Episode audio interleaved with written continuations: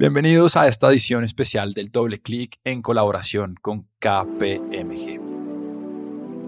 Peter y oyentes, uno de los temas más etéreos de los últimos tiempos a los que nos hemos enfrentado es la transición energética, así que en este capítulo trataremos de aterrizarlo lo más que podamos. Tranquilos, yo también estaba pensando en algún momento sobre metaverso, pero como bien dice Cami, este es un término que ha estado de cierta manera siempre ahí, pero de igual forma ha estado siempre difuso en lo que significa y cómo se tangibiliza. Y por eso trajimos un gran invitado para que nos dé luces en el tema. Hoy vamos a hablar con Javier Quintana de KPMG. Bueno, buenas tardes. Un gusto estar en este podcast. Eh, soy socio de la división de Advisory. Muy contento por pertenecer a esta organización y, muy dispuestos a contribuirles. Voy a liderar el sector uh, Energy en Colombia y voy a desarrollar una serie de soluciones y servicios en, en, advisory asociados a Management Consulting. Invitamos a Javier y a KPMG porque se han dado la tarea de entender cómo se ha dado esta transición energética en otros lugares del mundo, qué ha funcionado, qué no ha funcionado y qué podemos aplicar a nuestra geografía. Organizaciones como la nuestra, como KPMG, claramente pueden apoyar o aportar al regulador a las instituciones en materia de qué? En materia de prácticas. Nosotros no vamos a entrar a regular, obviamente, pero este tipo de modelos vienen desde un nivel internacional que tiene que ser aplicados a un nivel local. Entonces, en ese propósito, las discusiones legales tributarias de aseguramiento van a ser importantes en esos grandes actores que son el regulador y las instituciones. ¿sí? Y detrás de eso vienen las empresas y las empresas van a tener que proyectar nuevas formas de modelos de negocio en sus cadenas de producción, en sus canales de consumo de energía y para eso muy posiblemente pues va a ser algo en donde, donde eventualmente una organización como la nuestra facilite y guíe. Pero Cami, ¿qué te parece si antes de entrar en materia nos damos a la tarea de definir con claridad el concepto de transición energética? Pues no sé si seamos capaces de definirlo, pero por lo menos intentemos aterrizarlo. Mira, la transición energética es un proceso en donde las fuentes convencionales tradicionales de energía que tienen un impacto en materia medioambiental van siendo reemplazadas de manera paulatina por nuevas fuentes alternativas de energía. En ese proceso, eh, lo, lo, que se viene construyendo es una matriz energética diferente, mucho más evolucionada eh, y, la idea es impactar lo menos el medio ambiente y así asegurar el futuro de las nuevas generaciones. Y eso es de lo que vamos a hablar hoy, Cami. ¿Cómo es esa transición energética? ¿Cuáles son esos costos y beneficios asociados a la misma? ¿Cuál es la viabilidad de las diferentes fuentes de energía? ¿Quiénes y cómo están involucrados? ¿Y cuáles son los riesgos y fricciones del sistema actual y de los sistemas propuestos. Peter, energía limpia, verde o renovable. Muy importante aclaración, Cami. Y como todo está sujeto a discusión, preferimos pecar por exceso de claridad. Por energía limpia nos referimos a la energía que no realiza emisiones a la atmósfera ni genera contaminaciones de ningún otro modo. Por energía renovable entendemos una fuente energética que no se agota, sea limpia o no. Y por energía verde, la energía que es limpia y a la vez renovable. O sea, hay energía limpia no renovable, como el uranio y la energía nuclear, que es un recurso limitado, pero no genera gases invernadero, y hay energía que son renovables pero no limpias, como el gas natural.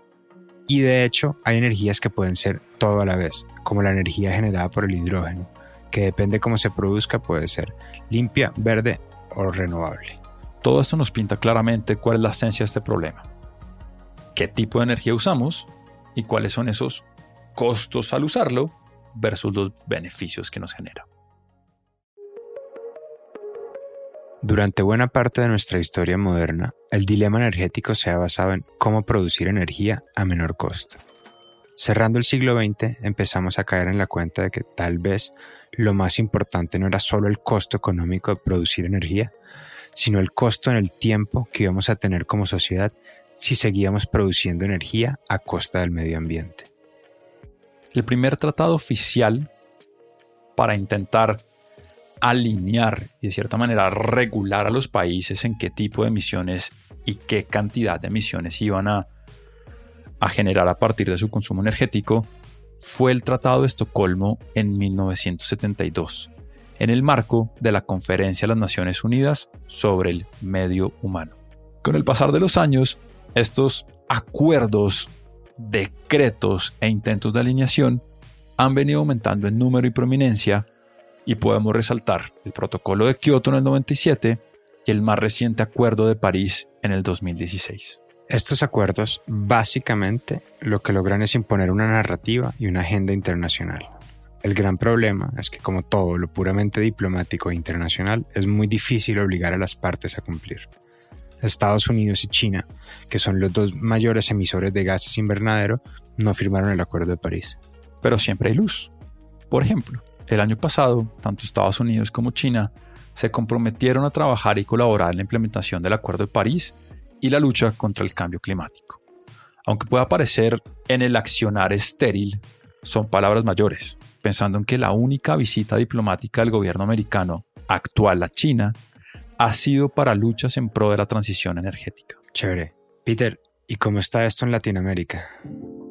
Pues Cami, déjame contarte que muy bien. Debido a la naturaleza progresista de muchos de nuestros gobiernos, que es, de cierta manera y a título personal, beneficios de la izquierda, la agenda climática ha sido muy importante en los gobiernos recientes del Cono Sur. Pero esto no está ligado al socialismo per se, porque Venezuela, pre-Hugo Chávez, por ejemplo, fue el primer país latinoamericano que en 1977 creó el Ministerio de Medio Ambiente, siendo pionero en el mundo para trabajar este tipo de temas. Si tú miras unas estadísticas del Foro Económico Mundial, Colombia hoy está en el puesto 29 eh, en materia de países interesados, comprometidos con esa transición energética, y Latinoamérica es solamente superado por Costa Rica y por Uruguay. Entonces, eso genera como un andamiaje bien interesante que se complementa además con política pública y con un marco regulatorio en construcción. El compromiso que tiene el país es alto, las empresas, los reguladores y, los mismos ciudadanos estamos comprometidos con ese proceso. Hay otra cosa muy interesante en esta transición energética que nos atañe a nosotros y no es precisamente el precio del Bitcoin. Así es, Cami. Uno de los temas más interesantes de esta transición es el rol que está jugando la tecnología en el proceso. La transición energética tiene un apalancamiento muy importante, muy de fondo, desde la transformación digital. Si tú miras desde los procesos de, producción, generación, distribución y el mismo consumo, están siendo apalancados, habilitados por diferentes herramientas más pertenecientes al mundo digital. Básicamente, la tecnología es la que dictamina qué tan rápido seremos capaces de hacer esta transición, no solo por la capacidad técnica de poder generar energía en otras partes, sino de que esta energía sea barata. Y ahí tú tienes unas fuentes, por ejemplo, en oil and gas muy claras, ¿sí? Eh, que están cambiando las formas de producción, están cambiando las formas de medición. En Power and Utilities exactamente igual, tú tienes tecnologías Smart Grids directamente relacionadas con las redes eléctricas. Y a nivel del consumo directo de, de otros sectores, pues hay muchísimos elementos digitales que te ayudan a incorporar elementos predictivos, a incorporar elementos de control. Entonces tú tienes IoTs, tú tienes Big Data para entender y pronosticar mejor el consumo, para hacer mejor uso de tu maquinaria industrial. Eh, también tienes inteligencia artificial que te ayuda a interpretar lo histórico y a proyectar lo que viene. Entonces, la, transformación energética va, va muy de la mano de una discusión de transformación digital. Esta tendencia a investigación y desarrollo tecnológicos han hecho que muchos jugadores se dispongan a invertir recursos significativos en mejorar la capacidad técnica y tecnológica para proveer más y mejores energías a los sistemas de consumo de los diferentes países y regiones. No es sorpresa, pero sí vale la pena comentar que quienes más están invirtiendo en este tipo de tecnologías son precisamente las compañías que traen ese legacy tradicional y que la gran mayoría siguen trabajando en energías no renovables, porque vienen entendiendo que al ser no renovables, pues tienen que empezar a construir su futuro en otro tipo de energías para que puedan seguir siendo vigentes en el tiempo. Y lo que uno empieza a ver en jugadas ya mucho más corporativas, si tú miras el caso de Ecopetrol.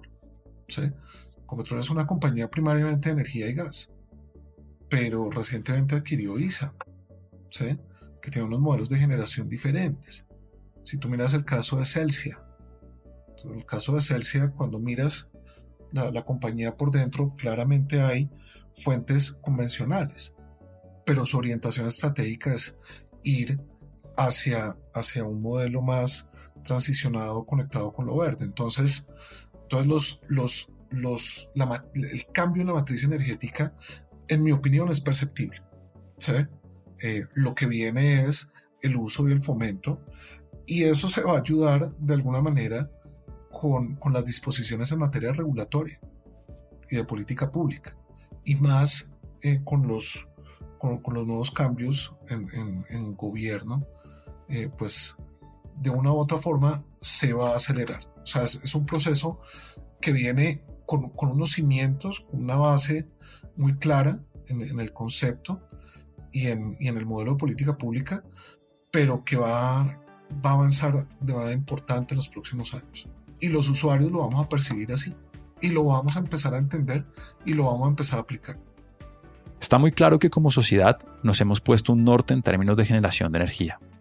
Ese norte es un destino no específico que más o menos puede entenderse como un ideal de energía verde, que sea lo suficientemente barata de producir, de distribuir y de consumir, y que no incida negativamente sobre nuestro medio ambiente, afectando así o siendo una variable cada vez más significativa en lo que se denomina cambio climático. Peter, hay dos eventos recientes que creo que son muy importantes mencionar en esta conversación.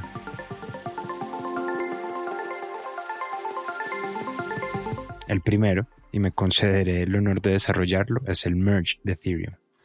El 15 de septiembre del 2022, Ethereum cambió de Proof of Work a Proof of Stake Básicamente cambió la infraestructura operacional de una máquina económica con un market cap de 161 billones de dólares. Y lo hizo motivado principalmente por el impacto ambiental de su red. Imagínese usted que cogiera Microsoft y Apple juntos y un día para otro les cambiara el sistema de operación a Linux. Esto fue palabras más, palabras menos los que hizo Ethereum, solo llevado por su preocupación ambiental. Ethereum ahora consume menos del 99.9% de energía de lo que consumía antes, reduciendo casi a cero las 44 millones de toneladas métricas de carbón que emitió en el 2021. Argumentablemente, esta puede ser la iniciativa de más alto impacto de transición energética de la historia del mundo. Bueno, que no se note aquí el fanatismo de la Web3 y de el príncipe Vitalik por parte de Camilo. Pero de acuerdo, es, es creo que una gran manera de dar ejemplo a las industrias de cómo realmente se puede llevar a cabo una transición energética disruptiva, simplemente con el tomar la decisión y haciendo que las cosas sucedan. Y otro tema interesante es lo que está sucediendo el gas con el marco de la guerra de Rusia hacia Ucrania. El contexto, a millones de pies de altura, es el siguiente.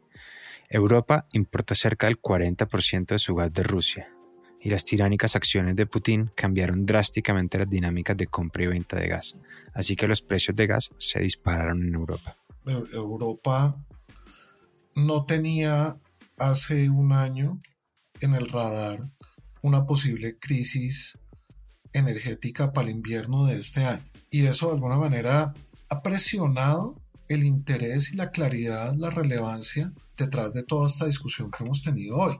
¿sí? ¿Qué va a pasar en, en diciembre, enero, febrero? Vamos a ver qué pasa. ¿sí? Pero la solución no va por el lado, por ejemplo, de lograr esa soberanía y esa independencia energética a través de fuentes que hasta hoy son consideradas de alto riesgo, como la energía nuclear. Entonces, el mundo, el mundo como que cada vez reafirma que esos modelos que ha venido construyendo en años recientes se presenten como, como la alternativa hacia el futuro. Reino Unido ya levantó sus restricciones al fracking y se dispone a obtener energía no tan limpia, pero a cambio buscando quitar la dependencia que tienen con el país ruso. Francia, por el otro lado, está volcada hace ya varios años a la producción de energía nuclear, que, como decíamos al principio, es una energía no renovable, pero es altamente eficiente, por lo cual, en teoría, debería durar durante cientos y cientos de años con los recursos disponibles. Lo que queda es como un mensaje de conciencia en lo personal individual y de claridad de que a pesar de que, de que todos queramos una, transición rápida, vamos a seguir dependiendo de las fuentes convencionales por, por, un tiempo, pero no significa ello que vamos a renunciar al objetivo. Peter, la conclusión que yo me llevo de esta conversación es que la transición energética no es nada en concreto. Es una narrativa en la que marcamos cómo va cambiando nuestro entendimiento del mundo nuestra evolución como sociedad y en qué balanza estamos pesando los costos y beneficios de la energía. ¿Es más importante tener energía barata o tener independencia energética? ¿Es más importante no dañar al planeta o brindarle energía a todos? ¿Quién hace esta balanza? ¿Quién la respeta? La transición energética no es una línea recta hacia lo verde, sino un constante evolucionar en qué le damos prioridad y en cómo lo ejecutamos.